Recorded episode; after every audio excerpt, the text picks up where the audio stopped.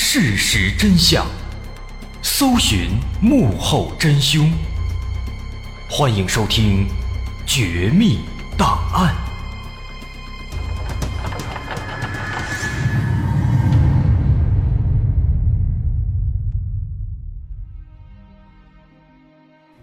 还原事实，探索真相。欢迎继续关注《绝密档案》，我是大碗。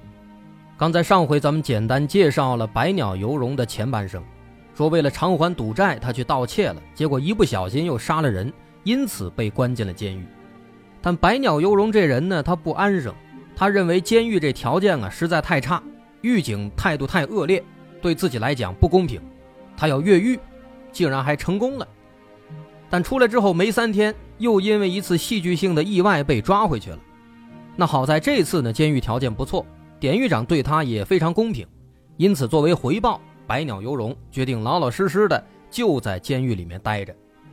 但是好景不长啊，几年之后，他被转到了非常糟糕的秋田监狱，在这儿遭到了非人般的虐待，于是他要再次越狱。但这次越狱难度是非常高的，他被关进了特制的牢房，四周都是坚硬的墙壁，唯一的出口。是四米高的房顶上有一个小小的采光口，而且这个采光口还有铁制的窗棂子牢牢的焊在上面，这该怎么办呢？时间来到一九四二年六月十五号，这是一个风雨交加的夜晚，一名狱警来到牢房门口，打开送饭的小窗口往里一看，这牢房里的场景把他吓了一跳。只见这牢房中，除了一副被扔在地上的手铐以外，已经空无一人了。他立刻打开房门，抬头往上一看啊，顿时心都凉了。只见头顶上那唯一的小天窗，一根窗棂子已经被锯断了，露出了一个很小的缺口。这狡猾的百鸟游龙一定是从这里逃走了。可是他也好奇。这么小的洞口，如果是小猫小狗，那还有可能钻出去。百鸟游龙那么壮硕的身子，它怎么可能过得去呢？更何况这四米高的墙，它又是怎么爬上去的呢？随后，狱警对屋子里的所有地方进行了十分仔细的检查，最后他们终于在墙壁上发现了端倪。在一处墙角的上方，离地面大概两米多的位置，有两处很小的凹陷。这两处凹陷分布在墙角的两边，这个深度正好可以让人踩住，成为一个落脚点。只是因为这屋子里光线很差，不仔细观察很难发现，所以一直以来这两处凹陷都没有狱警看到。狱警认为这百鸟游龙。一定是想办法爬到了墙上，踩住这两处凹陷，然后再用某种办法破坏了天窗上的窗棂子，之后在那儿逃走了。但是对百鸟游荣来说，他到底是怎么爬到那么高的地方的？又是通过什么方法破坏了窗棂子？又是如何从这么小的洞口里逃走的呢？这一切啊，似乎只有抓到他才能知道了。然而，就在大家苦苦寻找百鸟游荣下落的时候，有趣的事情又发生了。三个月以后，九月十九号，当地警局走进了一名精神萎靡的男子。这男的不是别人，正是他们苦苦寻找的百鸟游荣。而在他的身后啊，还跟着另一个男子。这人也不是外人，正是之前提到的宫城监狱的典狱长。小林良藏，就是那个对百鸟游荣非常公平，不让狱警打他、骂他的那个典狱长。在这位小林良藏的解释下，大家终于明白了百鸟游荣越狱的全部经过。原来啊，在有了越狱的念头以后，百鸟游荣开始每天反复的练习一种动作，什么动作呢？他把背部紧贴着墙角。接着靠四肢的力量顶住两边的墙壁，用尽浑身力气把自己支撑在这个墙角上，使劲儿的慢慢的往上挪，那毕竟他身体很强壮嘛，力气也大，因此在不断的努力下呀，还真的就慢慢的爬上去了。慢慢的能爬到两米多的时候，他用偷偷带进来的石头在墙上凿出了两个小小的凹陷，作为落脚点。而在之前的一次放风的过程中，他偷偷捡到了一块铁皮和一枚生锈的钉子。每天晚上练习爬墙的时候，他就用这钉子把手铐给撬开，练完之后呢，再把自己铐上，把钉子藏起来。等这爬墙练得差不多了，他又把那铁皮拿出来，用钉子慢慢的把这铁皮愣是给打磨成了一把小锯条。那么接下来。每当打雷下雨的时候，他就会爬到屋顶的天窗那儿，用打雷的声音做掩护，用锯条慢慢的锯那些窗棂子。就这样，耗费了几个月的时间，终于他锯断了其中的一根。但是问题在于啊，这窗棂子虽然锯断了，但露出来的那个洞口呢，是非常小的。前面也说了，小猫小狗的能过去。正常的人几乎是过不去的，除非是小孩子。那百鸟游龙，它这么宽的身子，它是怎么钻出去的？到这儿啊，就不得不提到百鸟游龙的另一个绝技了。它不光拥有超乎常人的身体素质，它的身体呢，其实还非常柔韧，它的关节非常灵活，它甚至能够让全身的关节全都脱臼，就好比是武侠小说里的。哎，那种缩骨神功，那这样一来呢，这关节全脱臼了，那只要有一个很小的洞口，他就能钻过去了。所以狱警们怎么也不会想到，这么一个小小的采光口，竟然它就成了百鸟游龙的越狱的通道了。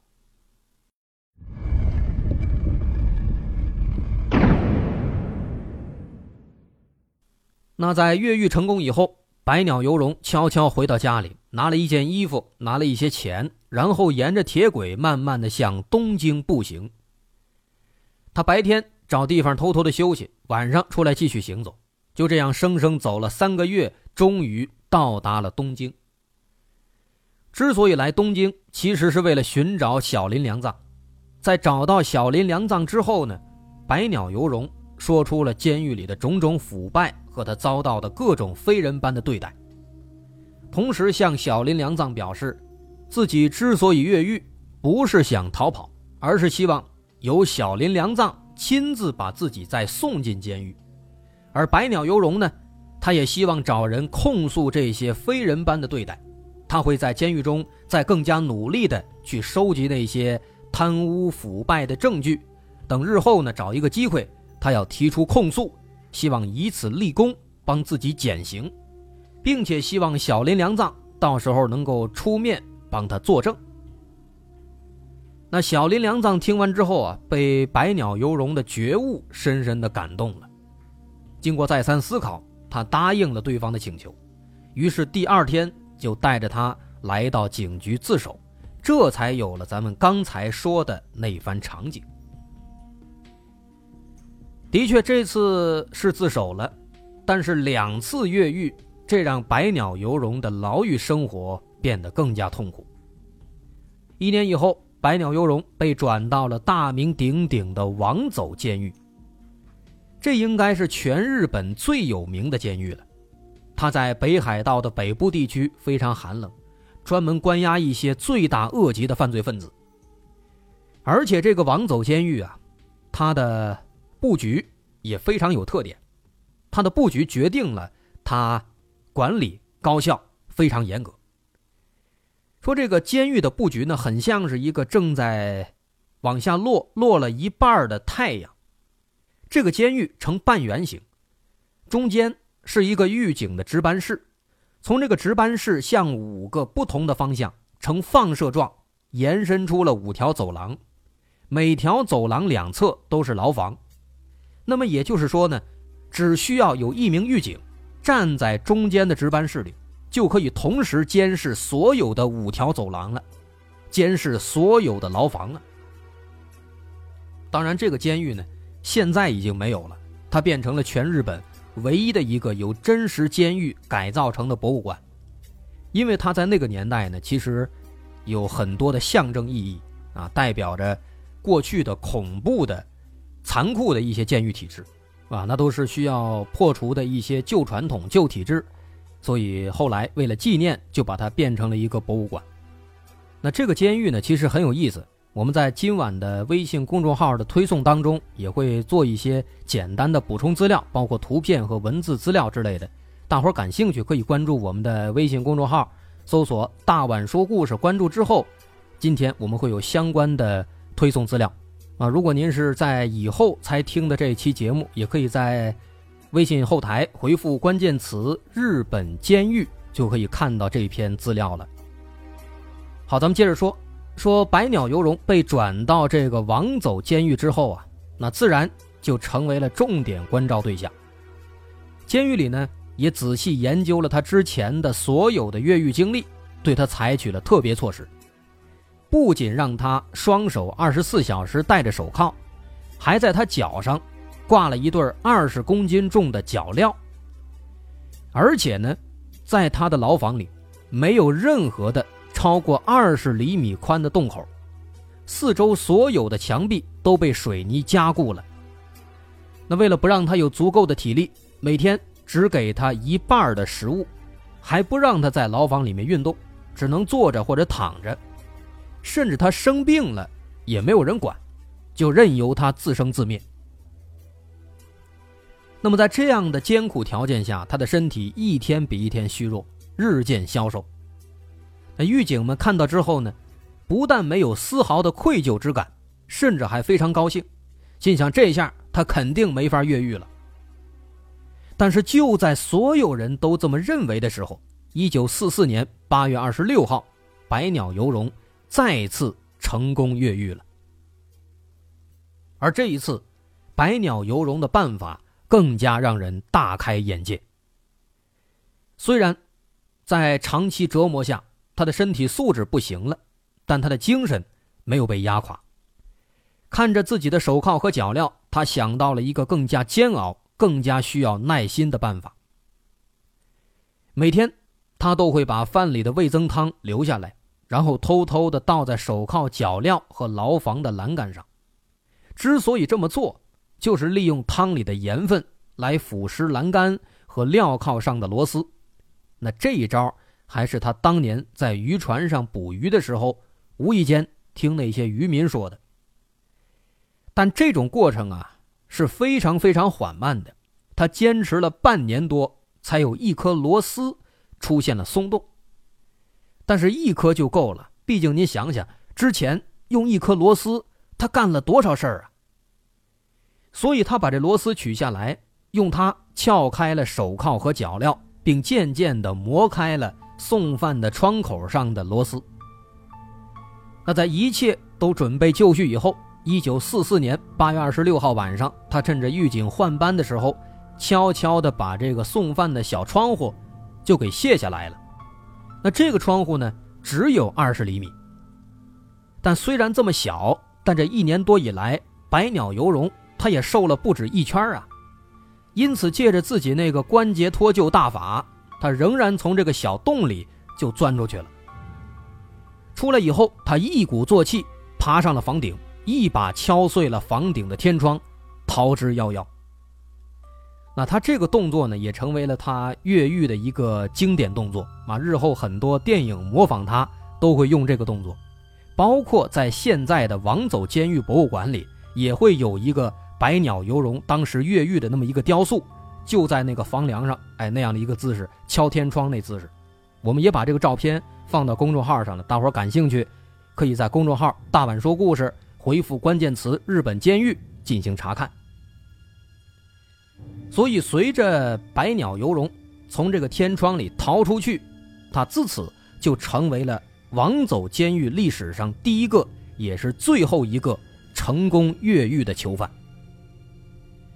那狱警们发现之后，自然是火冒三丈，马上出动警力展开追捕，但搜了整整一星期也没有发现他的踪迹，而且他就这样一消失就消失了两年，直到一九四六年八月九号，百鸟游荣竟然又一次自己来到了警察局，而这次他仍然是来自首的。怎么回事呢？原来当年啊，他逃出来以后呢，没有跑远，他直接跑到了附近的深山老林里，每天靠着抓兔子、采集野果子来维持生活。直到一九四六年五月，百鸟游荣偷偷下山，在山下的一所学校里偷了一张报纸，赫然发现啊，报纸上刊登着日本二战战败了。这下，把他给惊了。心想国家都低头了，那自己作为一个杀人犯，的确也应该勇于承认自己的错误啊。于是呢，他这才下定决心再次回来自首。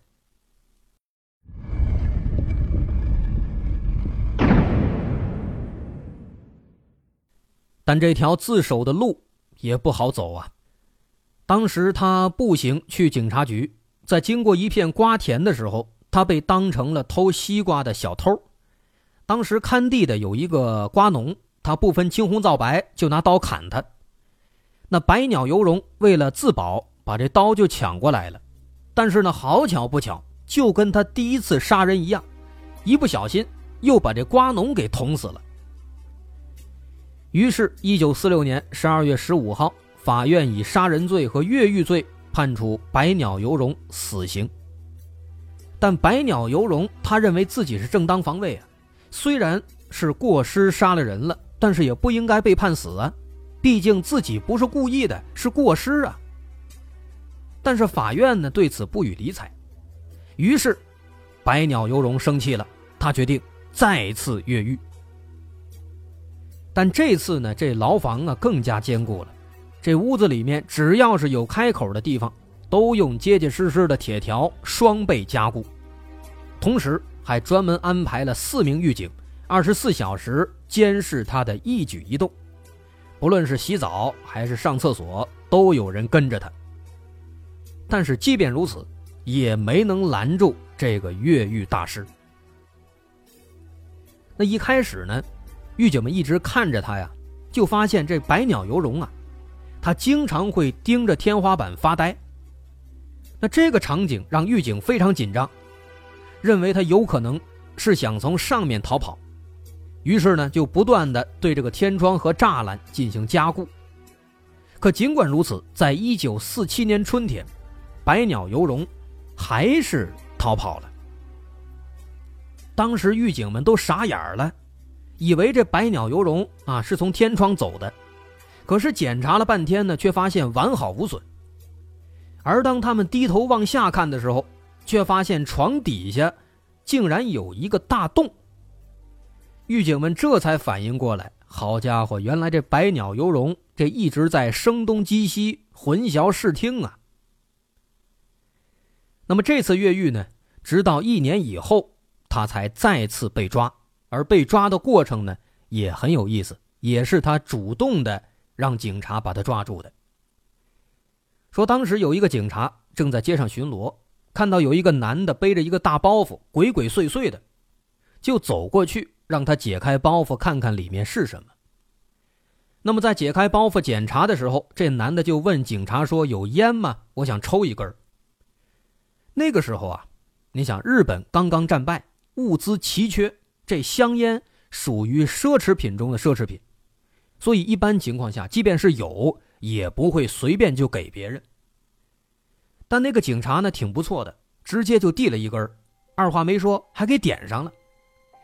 这让这个男的非常高兴，把烟抽完了，就跟警察说：“说我呀，就是去年从监狱里逃走的百鸟游龙。”所以就这样，他又被抓住了。事后，百鸟游荣表示：“他说，正是因为这个警察的慷慨和善良打动了他。”他希望有越来越多的人都能够这么善良，所以他就主动自爆了。